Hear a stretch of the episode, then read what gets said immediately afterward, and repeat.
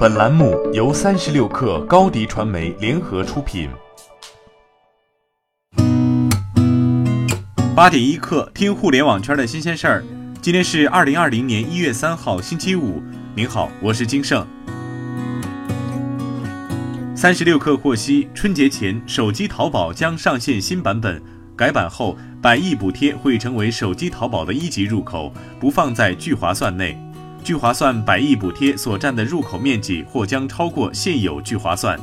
阿里官方表示，淘宝的确会加大对聚划算百亿补贴的资源倾斜，但具体的方式还在研究中。哔哩哔哩昨天与 QQ 音乐宣布开展深度合作，将重点放在优质音乐的推广、资源共享以及音乐人的扶持计划上。这一次的深度合作给优质音乐人提供了双平台的创作资源。并对创作人开放了平台身份认证。除此之外，B 站与 QQ 音乐还决定举办后续一系列联合活动，针对音乐创作方面的问题，开展音乐人专业技能培训、线下互动，并邀请知名音乐人参与重新编曲，为优质音乐人拍摄 MV、制作音乐专辑。首期音乐创作线上征集活动将于一月六号正式在双平台上同时开启，双方将此次活动命名为“干杯计划”。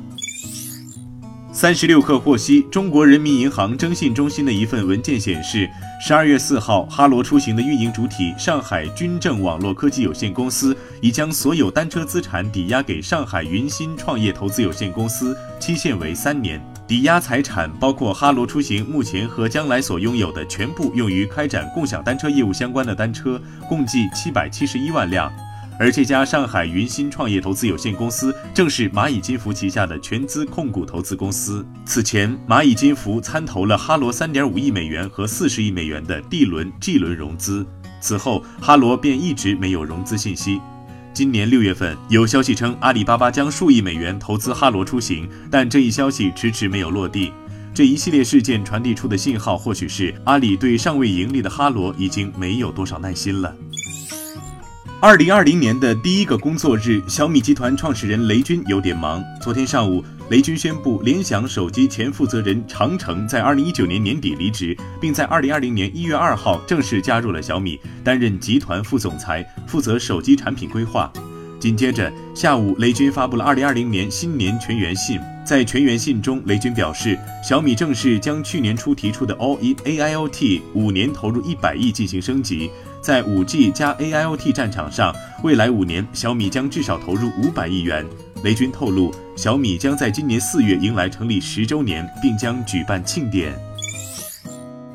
苹果中国日前对旗下2019款 iPad 进行降价。从官方调整的售价来看，2019款 iPad 32GB 和 128GB 版本的调整后的售价分别是两千四百九十九元和两千九百九十九元。降价之前，两者的售价为两千六百九十九元和三千四百九十九元，降幅分别为两百元和五百元。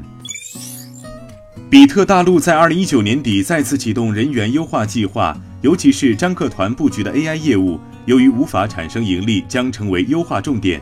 对此，比特大陆方面回应称，比特大陆视市场情况及业务发展，会持续进行正常的人员调整。比特大陆一如既往欢迎各界优秀人才的加入。关于蚂蚁金服申请新加坡虚拟银行牌照的消息一直备受关注。昨天，蚂蚁金服对外表示，已经向新加坡金融监管局申请数字批发银行牌照，希望能够为当地数字银行的发展做出贡献。二零一九年十一月份，便有消息称，蚂蚁金服将申请新加坡虚拟银行牌照。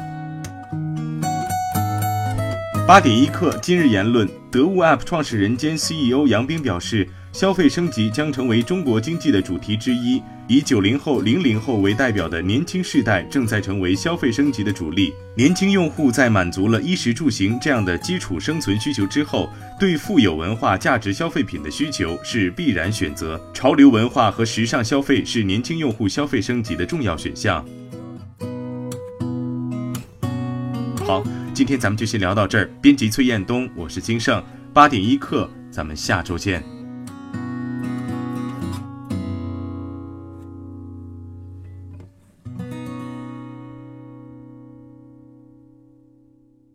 欢迎加入三十六氪官方社群，添加微信 baby 三十六氪 b a b y 三六 k r。获取独家商业资讯，听大咖讲风口聊创业，和上万课友一起交流学习。